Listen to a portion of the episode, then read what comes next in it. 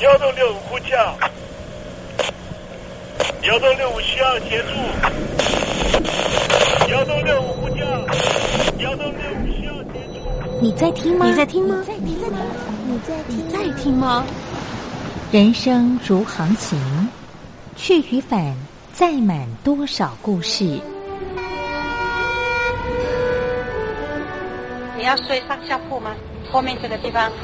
如果吵得太累的话，三天都没有洗澡，真的很累，地上就躺着就睡了。我有看到我父母亲，我现在是要去看父母亲的状况。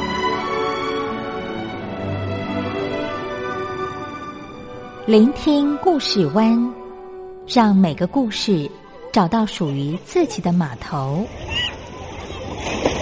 我到了那儿以后，我们就往妈妈家去。我一到那边，就感觉我妈妈已经她能够活活下来都不容易。我知道，他没他没跟我讲，我也不敢问，好好苦。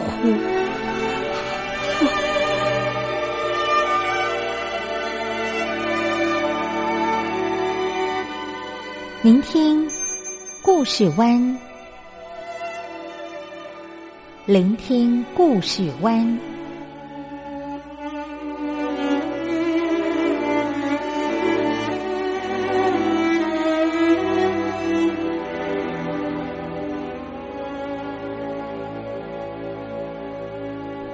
故事总有一个停泊的港湾。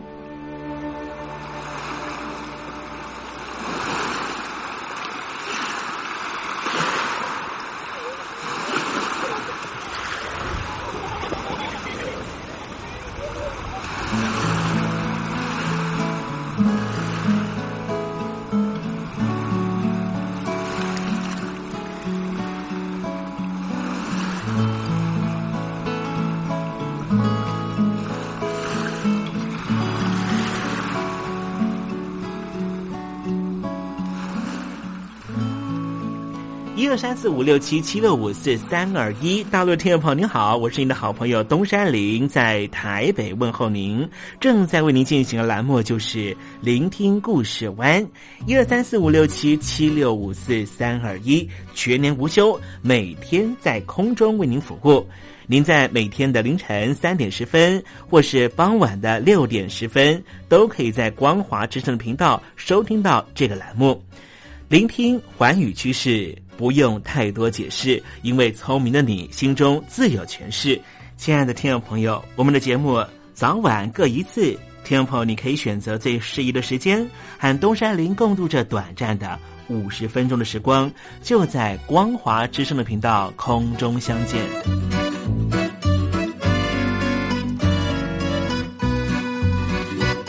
听众朋友，收听、聆听故事湾东山林的节目，到底能够听到什么样的内容呢？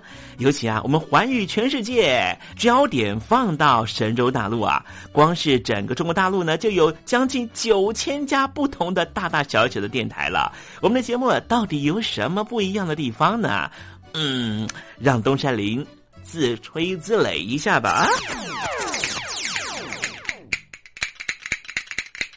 宫中频道何其多，赵钱孙李挺能说。热点平地上直播，仔细听来差不多。直播室外领导多，你说他能怎么说？开场才说茶黑窝，碰上土狼不敢摸。主播低头翻翻稿，导播左右反复搓，想到孩子泪婆娑。好了好了，都别说，且听东山林怎么说。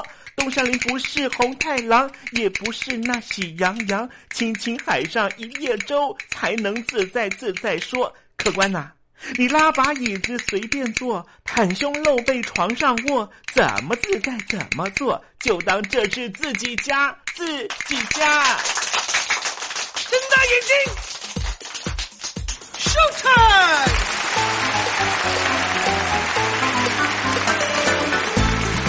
听众朋友，你好，我是你的好朋友东山林，在台北问候您。正在为您进行的栏目就是《聆听故事湾》啦。为什么节目的开场要这样的隆重呢？因为在凌晨三点钟的时候才进行我们的节目啊。听众朋友可能正在打瞌睡之中，或是呢在睡梦之中，所以呢要赶快把听众朋友呢让那瞌睡虫踢到九霄云外啦。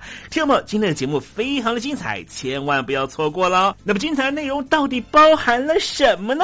赶快让东山林为您报告。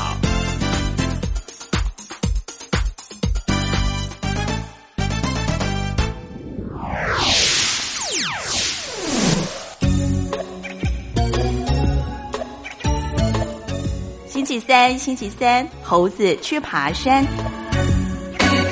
前些年呢，大家都很喜欢讨论所谓的成功学了啊。不过呢，最近这几年呢，大家对于这个身心灵的啊平衡的议题啊，好像呢比较关注啊。我也觉得呢，成功呢，到底什么叫成功呢？我们还在小的时候呢，哈，当时念书认为说呢，学习成就呢，考试考第一名、第二名、第三名，这就叫做成功。后来呢，考到这个第一志愿呢，大家也说你成功了。然后毕业之后呢，找了一份很好的工作，他们觉得你成功了。成功之后呢，然后找到了一个美娇娘，或者嫁了一个好老公，大家说你成功了啊。然后生了小孩，哎，小孩呢，哎，学习成就呢跟你一样好，大家说你成功了。可是当你呢年华逐渐老去的时候，可能在六十岁、七十岁的时候，突然觉得啊过往的人生好像南柯一梦，因为你觉得这些成功啊。好像怎么这样的不踏实呢？这时候你可能会走到这所谓身心灵方面的探讨啊。今天呢，我们就来谈谈什么叫做成功学。在实证你懂的环节，在节目的下半阶段为您进行的环节就是怎么治不失智。我的看病经验。台湾海外侨民最爱回台湾看病，在美国做一颗牙齿的根管治疗要六万新台币，回台湾做只要五千，如果有健保只收两百元。常言道，牙痛不是病，痛起来要人命。大陆网红王老 Q 有回牙痛想看牙，没想到王老 Q 住在浙江第二大城宁波，看个牙也得等上一整天。我是王老 Q，那么礼拜天呢，我有空。终于去了医院啊，把我的这个牙齿啊给补上了。我发现一个问题，就是我家这边啊，乃至市中心的一些医院啊，这个医疗资源还是非常紧缺的。我礼拜六就去挂号了，然后突然发现，哎，这个号挂不上，因为有个医生请产假了啊，所以导致人手更少了。礼拜六的话就没有人上班啊，只能礼拜天去。那礼拜天就礼拜天吧，行吧。还好我聪明啊，礼拜天啊预约了个号，早点把这个病看好了。医生上班了，我就噗噗噗过去了。好呀嘛，那家伙一看，这里边那个医生就就一个在工作啊，然后休息区的椅子啊，全部啪啦啪啦坐满了患者啊。哎，我寻思市中心那个医院啊，预约，于是我就去查了资料啊。根据数据统计啊，二零一八年中国每千人口医生数是二点五九个，但是德国、澳大利亚那些发达国家他们有四个，然后在农村里面会更少，仅为城市的百分之四十五。哎呦哎呦哎呦！宁波的人均 GDP 排名占全中国的第十三名。看病这么难，看看首善之都北京怎么样？大医院这家病啊，这简直他妈人山人海，这病人这么多啊，太吓人了，人山人海。那电梯都排班上不来，哎呀，我的天！哎呀，我的天！我的天哪！这医院这简直不像话！你看看等候就诊的人啊，庙会也没这么热闹啊，集会呀，什么游行也没这么多人。同志们、朋友们，千万别得病啊！得了病要了命啊！看吧。河南有个孝顺的孙女带着爷爷上医院，明明只是被蚊子咬一下，医生还是硬开了三种药。医生给开的药三种，这俩是每个两盒，这一个软膏是一个。医生的诊断结果是眼睛水肿是因为过敏，但是我爷爷又没有什么过敏的症状。如果是过敏的话，他不可能是在左眼的下面起一个包吧。哎呀，蚊子咬了一口，花了七十块钱。为什么乱开药？北京大学李林教授直指核心的说：“医院要创收，老百姓没病开点药，小病当大病看，这一切都是为了钱。医院是要创收的，政府给特定的人群买单，所以大家都去啊，快大干快上的骗骗政府这笔钱。你一切医疗费用是医生决定的，现在医生要创收，小病给你大治，所以就整出很多检查呀，很多吃药都是浪费掉了。如果医生你国家给他一个体面的收入，他没必要折腾你干嘛呀？你没必要，你到医院去折腾干嘛呀？医生收入太低，那是因为四十年前邓小平主推的市场改革，政府削减了医院的补贴，医生被迫掉入这创收的陷阱里啊！北京中央不是说健康中国二零二零吗？领导人强调，人民健康是民族昌盛和国家富强的重要标志。怎么就一个新冠状肺炎病毒就击溃了医疗系统？自由记者陈秋实从武汉带来的第一手报道。大家好，我是陈秋实。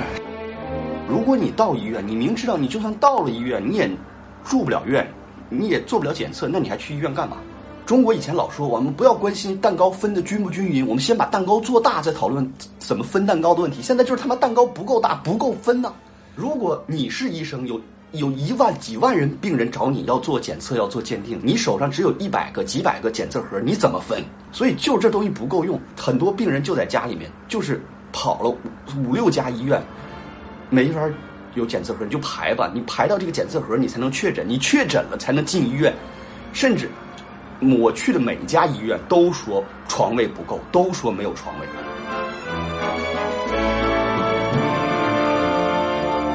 这一次，我们暂时战胜了新冠状病毒，趁着下一场病毒还没有来之前，一起解决医疗问题吧。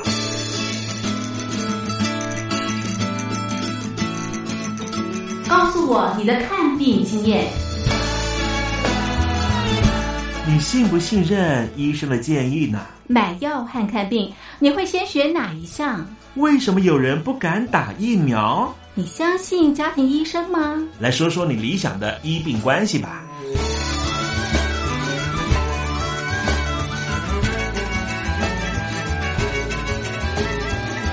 把你的想法写下来，寄到台北邮政一千七百号信箱，或是寄到 lily 三二九小老鼠 ms 四五点 highnet 点 net。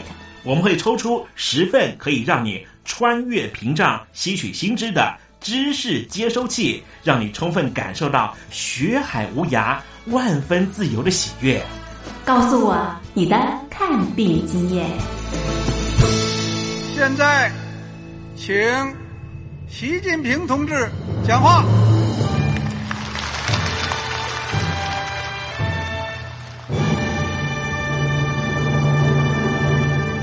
中国梦必须紧紧依靠人民来实现。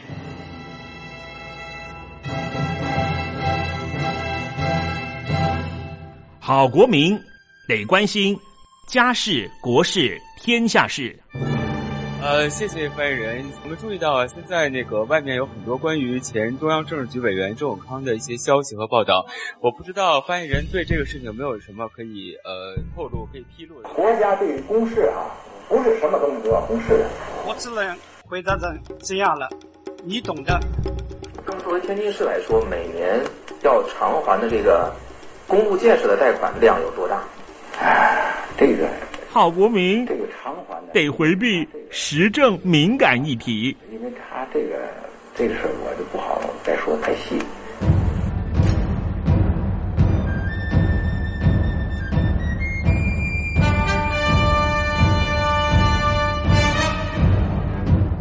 我们要坚持人民当家作主，坚持人民主体地位。任何官方不宜说太细，期望您体谅的话题，尽在时政，你懂的。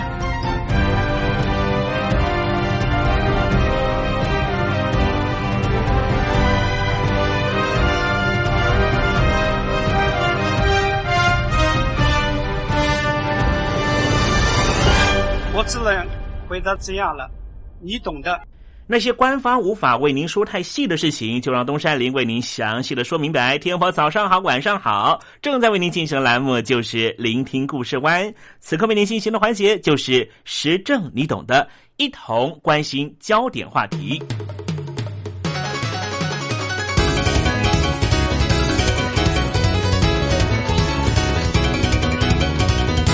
听众朋友。每个社群里面都会有一些我们感觉到好像有点奇怪的人，这些人有点特立独行，这些人有一点点让人觉得脑袋和我们不太一样。今天东山林跟听众朋友谈一谈这一些跳脱常轨的事情啊，往往呢可以带领集体往前前进。想要让伟大的梦想实现，最重要的就是必须具备独特性。因为每个人都想得出来的平庸想法，很难创造出巨大的财富或是巨大的成就。那么，如何才能够产生具有独创性的思维呢？要怎么样才能够具备独特的风格？最重要的又是什么呢？今天啊，东山林跟您好好剖析这些事情，也希望呢，在听众朋友心中能够发酵，让我们一同追寻成功。二零一四年诺贝尔物理奖的得主是一位日本人。就是中村修二，他是 LED 的研发者。根据中村修二的经验，他说：“千万不要害怕跳脱尝试，要产生独特的想法，就必须先辨明什么是一般尝试和普通认知。因为具有独特性的想法，往往跳脱尝试，甚至不合常理。也因为如此，才具有独特性的想法。”比方说，日本企业非常喜欢开会，一年到头都在开会，但是会议中产生的想法往往都是尝试想得到的，没有任何注意的无趣发想。何以如此呢？因为就算你在会议中提出一些跳脱一般常识的想法，也会在大家质疑的声浪中开始消灭殆尽。这也就是日本人开会的一大特色。因为有人会说：“你到底在说什么蠢话呀？”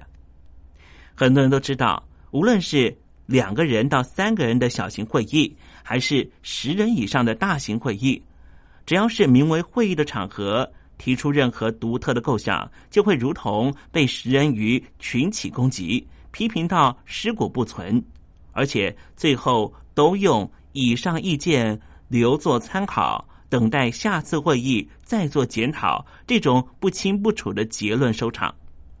因为许多人都了解到这种潜规则，为了让提案能够顺利过关，往往会提出顺从所有与会者尝试性的概念。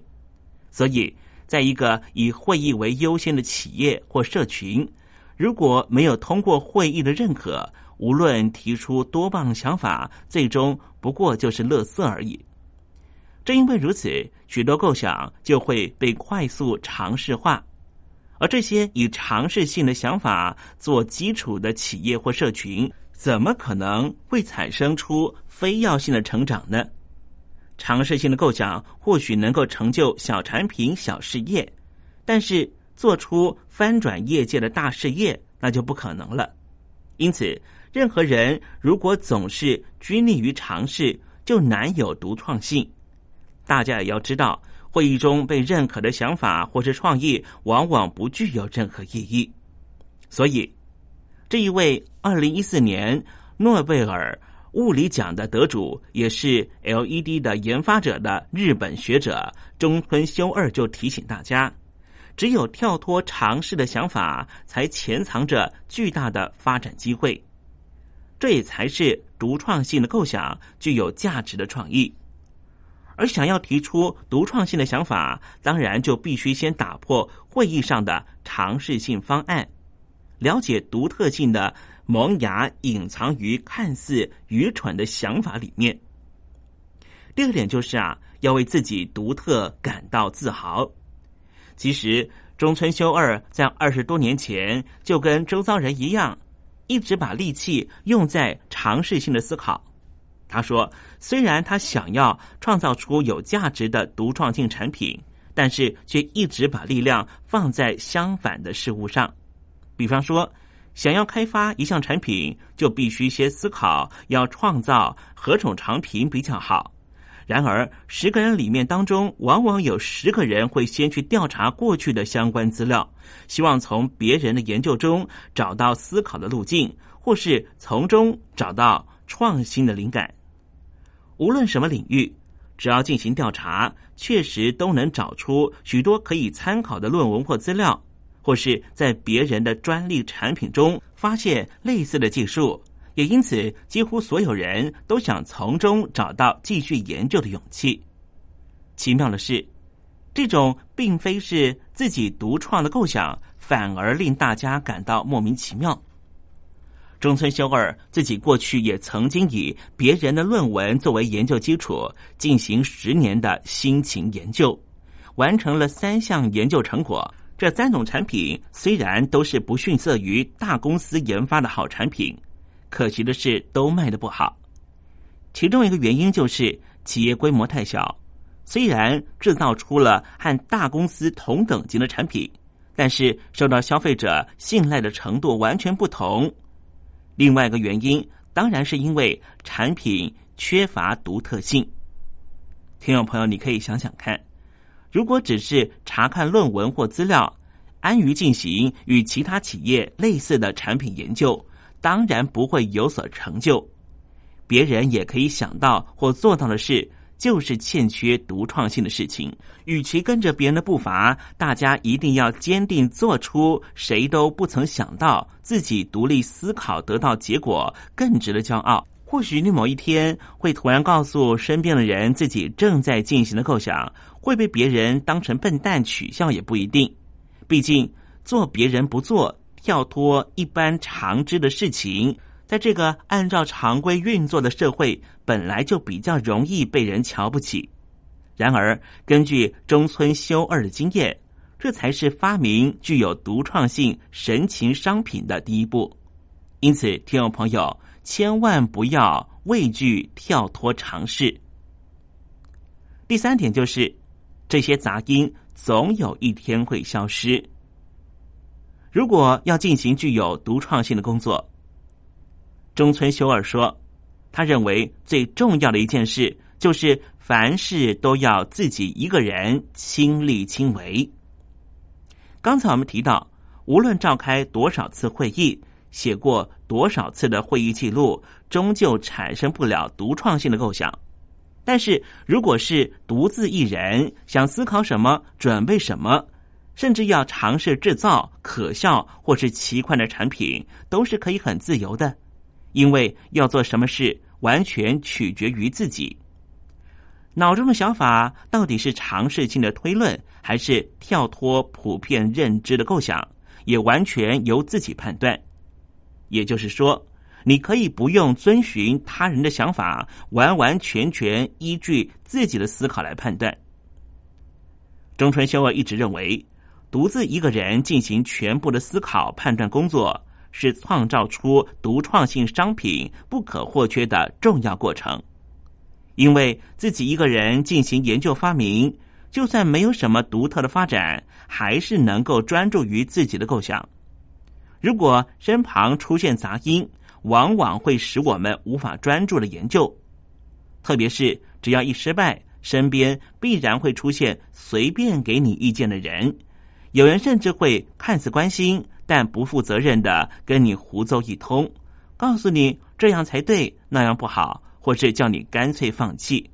总之，多半的人都是一些多管闲事、看好戏的人。听到越多的杂音，我们就越没办法专心研究，更无法深入思考。所以，如果要专心思考，中村修二认为，倒不如一个人独立研究是比较恰当的。很幸运的是，因为中村修二一直没有做出预想的成果，反而不受到公司重视。他所属的公司也不再要求他做这个做那个，大概都觉得多说无益。公司的高层认为中村修二根本就做不出什么好东西，于是就是放弃他的意思。中村修二说：“现在想来，被认为是光会花钱的米虫，好处就是。”逐渐不会被公司交派艰巨的任务。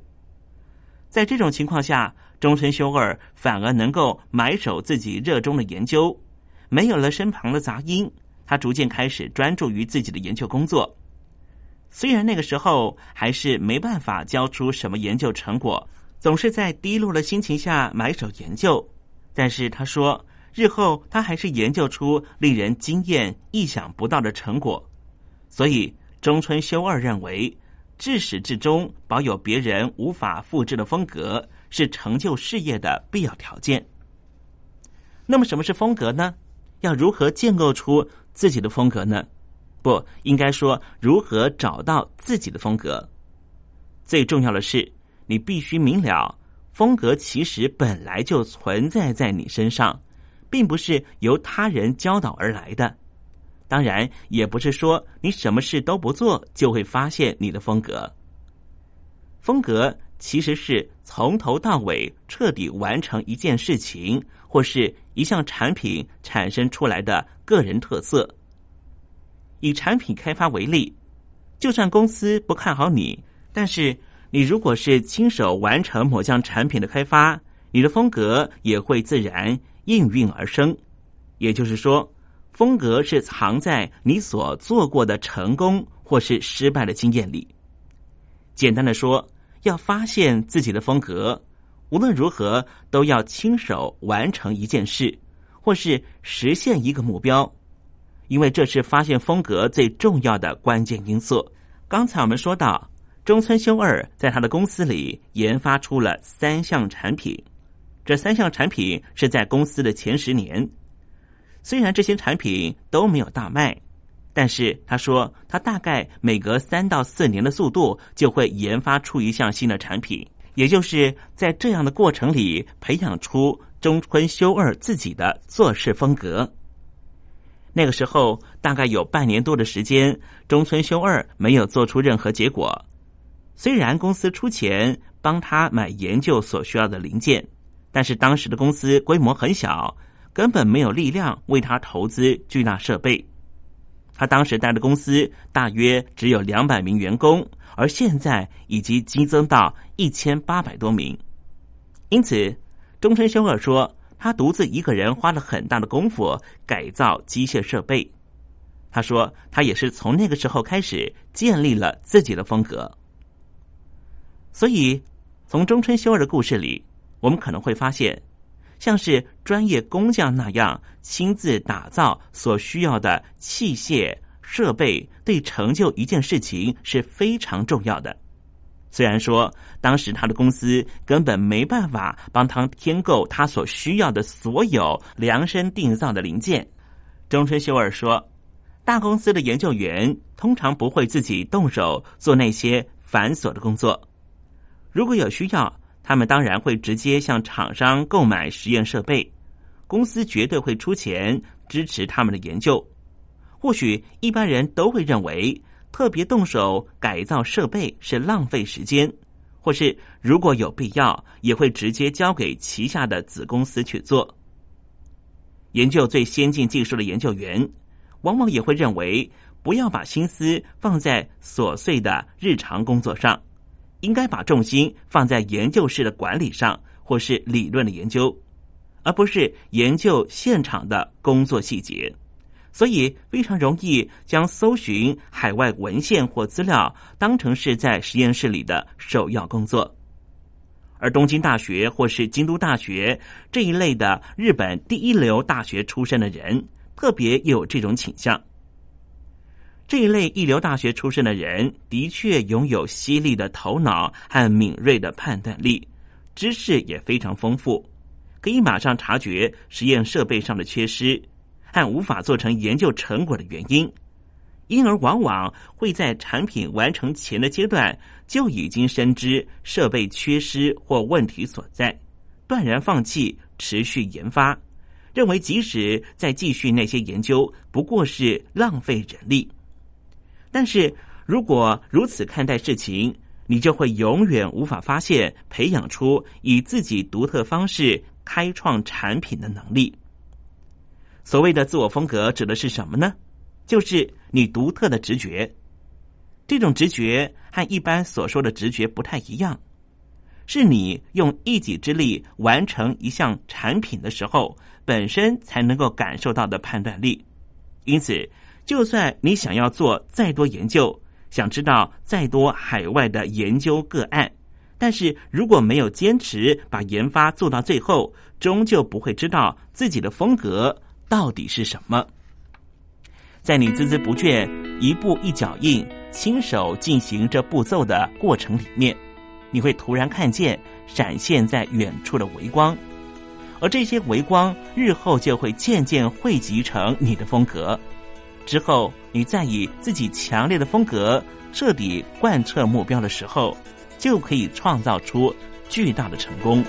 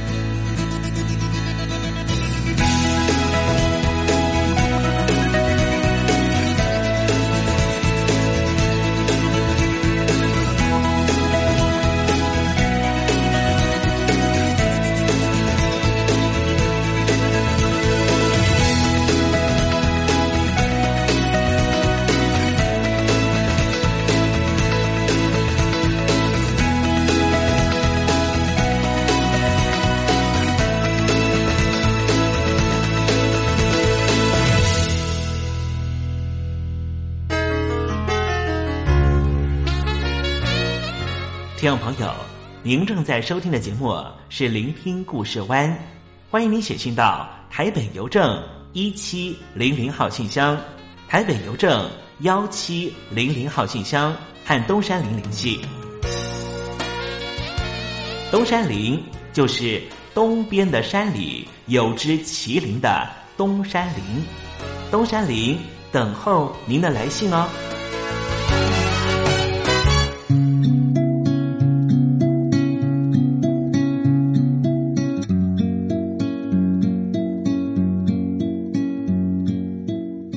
中国大陆有超过一千万名失智症患者，超过半数没有诊治，因为我们社会替他们贴上痴呆的标签。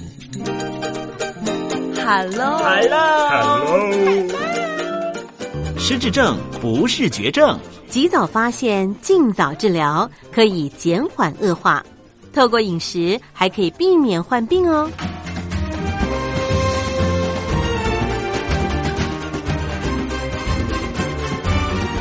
跟着东山林就知道怎么吃不失智。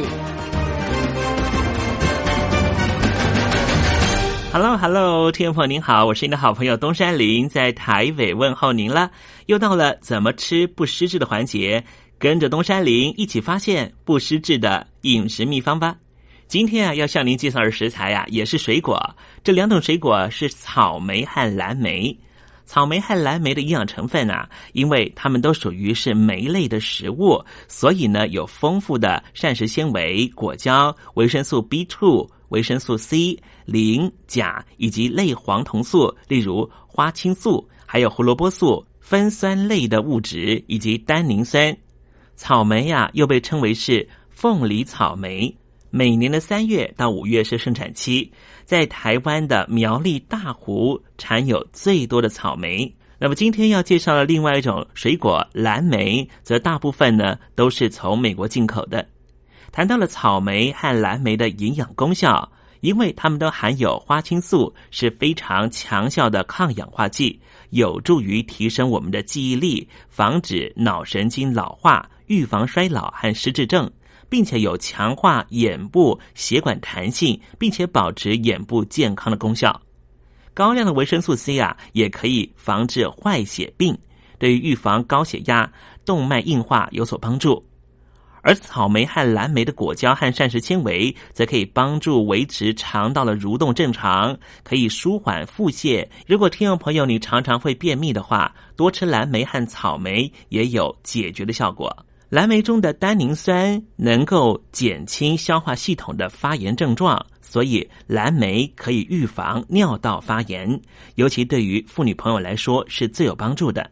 不过我们在吃蓝莓和草莓的时候，还是要做一个小叮咛啊，因为蓝莓大部分都是美国进口的，在使用上面呢有一点难度，价格上呢也比较高。所以呢，虽然我们建议每天使用半杯的新鲜蓝莓，能够增强脑力和解决眼睛方面的病变，但是如果真的吃不到新鲜的蓝莓的话，罐头或是冷冻的蓝莓也是有非常好的效果。酶类因为富有单宁酸，它可以预防泌尿道感染。无论是果汁或是定剂，都有同样的功效。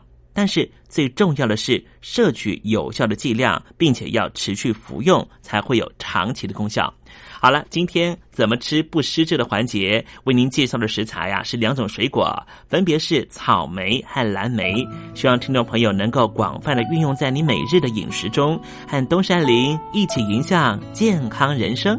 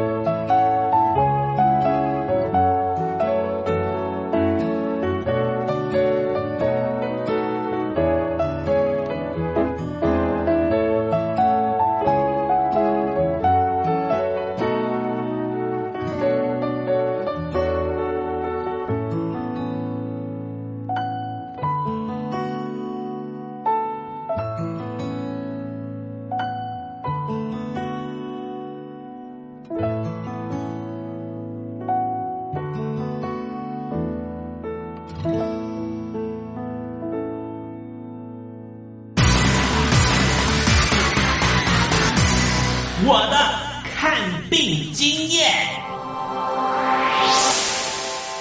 台湾海外侨民最爱回台湾看病，在美国做一颗牙齿的根管治疗要六万新台币，回台湾做只要五千，如果有健保只收两百元。常言道，牙痛不是病，痛起来要人命。大陆网红王老 Q 有回牙痛想看牙，没想到王老 Q 住在浙江第二大城宁波，看个牙也得等上一整天。我是王老 Q。那么礼拜天呢，我有空，终于去了医院啊，把我的这个牙齿啊给补上了。我发现一个问题，就是我家这边啊，乃至市中心的一些医院啊，这个医疗资源还是非常紧缺的。我礼拜六就去挂号了，然后突然发现，哎，这个号挂不上。因为有个医生请产假了啊，所以导致人手更少了。礼拜六的话就没有人上班啊，只能礼拜天去。那礼拜天就礼拜天吧，行吧。还好我聪明啊，礼拜天啊预约了个号，早点把这个病看好啊。医生上班了，我就噗噗噗过去了。好呀嘛，那家伙一看，这里面那个医生就就一个在工作啊，然后休息区的椅子啊，全部啪啦啪啦坐满了患者啊。哎，我寻思市中心那个医院啊预约，于是我就去查了资料啊。根据数据统计啊，二零一八年。中国每千人口医生数是二点五九个，但是德国、澳大利亚那些发达国家，他们有四个。然后在农村里面会更少，仅为城市的百分之四十五。哎呦哎呦哎呦哎呦！宁波的人均 GDP 排名占全中国的第十三名。看病这么难，看看首善之都北京怎么样？这家病啊，这简直他妈人山人海，这病人这么多啊，太吓人了，人山人海。那电梯都排班上不来，哎呀，我的天！哎呀，我的天！我的天哪！这医院这简直不像话！你看看等候就诊的人啊，庙会也没这么热闹啊，集会呀，什么游行也没这么多人。同志们、朋友们，千万别得病啊！得了病要了命啊！看吧。河南有个孝顺的孙女带着爷爷上医院，明明只是被蚊子咬一下，医生还是硬开了三种药。医生给开的药三种，这俩是每个两盒，这一个软膏是一个。医生的诊断结果是眼睛水肿，是因为过敏，但是我爷爷又没有什么过敏的症状。如果是过敏的话，他不可能只在左眼的下面起一个包吧。哎呀，蚊子咬了一口，花了七十块钱。为什么乱开药？北京大学李林教授直指核心的说：“医院要创收，老百姓没病，开点药，小病当大病看，这一切都是为了钱。医院是要创收的，政府给特定的人群买单，所以大家都去啊，快大干快上的骗骗政府这笔钱。你一切医疗费用是医生决定的，现在医生要创收，小病给你大治，所以就整出很多检查呀，很多吃药都是浪费掉了。”如果医生你国家给他一个体面的收入，他没必要折腾你干嘛呀？你没必要你到医院去折腾干嘛呀？医生收入太低，那是因为四十年前邓小平主推的市场改革，政府削减了医院的补贴，医生被迫掉入这创收的陷阱里啊！北京中央不是说健康中国二零二零吗？领导人强调，人民健康是民族昌盛和国家富强的重要标志。怎么就一个新冠状肺炎病毒就击溃了医疗系统？自由记者陈秋实从武汉带来的第一手报道。大家好，我是陈秋实。如果你到医院，你明知道你就算到了医院，你也住不了院。你也做不了检测，那你还去医院干嘛？中国以前老说我们不要关心蛋糕分的均不均匀，我们先把蛋糕做大再讨论怎么分蛋糕的问题。现在就是他妈蛋糕不够大，不够分呢。如果你是医生，有有一万几万人病人找你要做检测要做鉴定，你手上只有一百个几百个检测盒，你怎么分？所以就这东西不够用，很多病人就在家里面，就是跑了五五六家医院，没法。有检测盒你就排吧，你排到这个检测盒你才能确诊，你确诊了才能进医院。甚至我去的每一家医院都说床位不够，都说没有床位。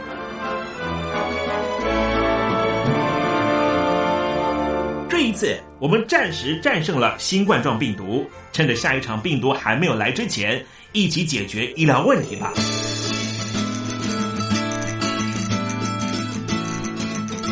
告诉我你的看病经验。你信不信任医生的建议呢？买药和看病，你会先选哪一项？为什么有人不敢打疫苗？你相信家庭医生吗？来说说你理想的医病关系吧。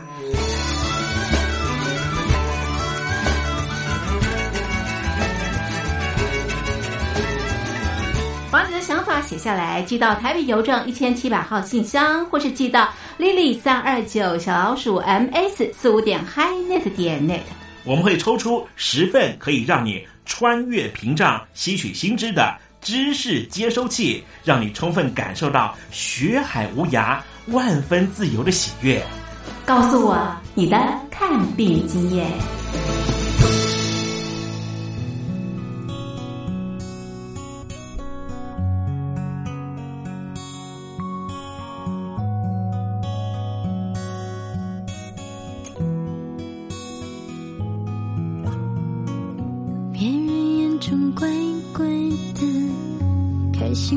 只是自己被问感情话。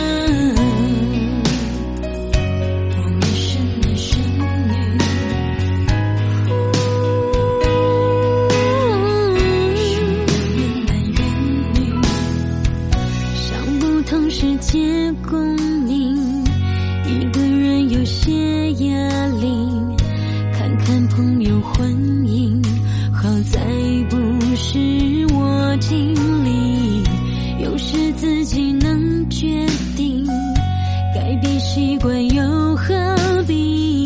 你有现实肉体，可我有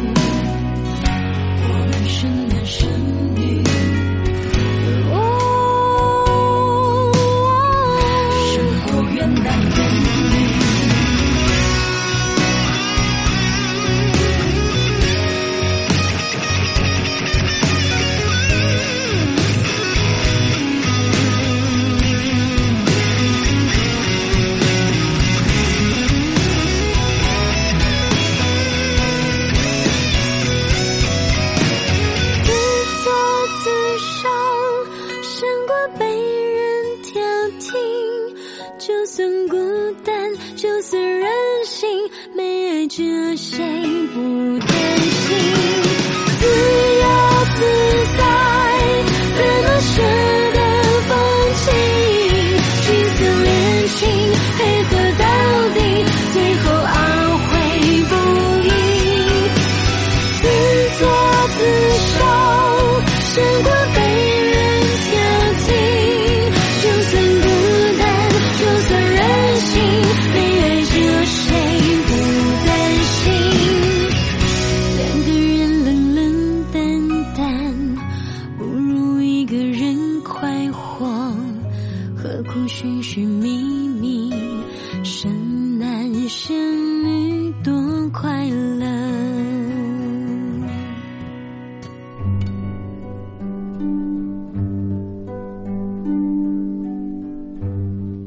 花潭水三千尺，不及汪伦送我情。听众朋友，大诗人李白告老还乡，云游四海，从繁华的长安城到安徽乡间的桃花潭。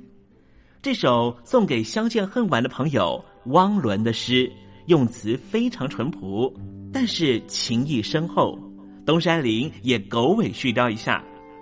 台北城杜鹃盛开，不及听友一封短讯，写信给我吧。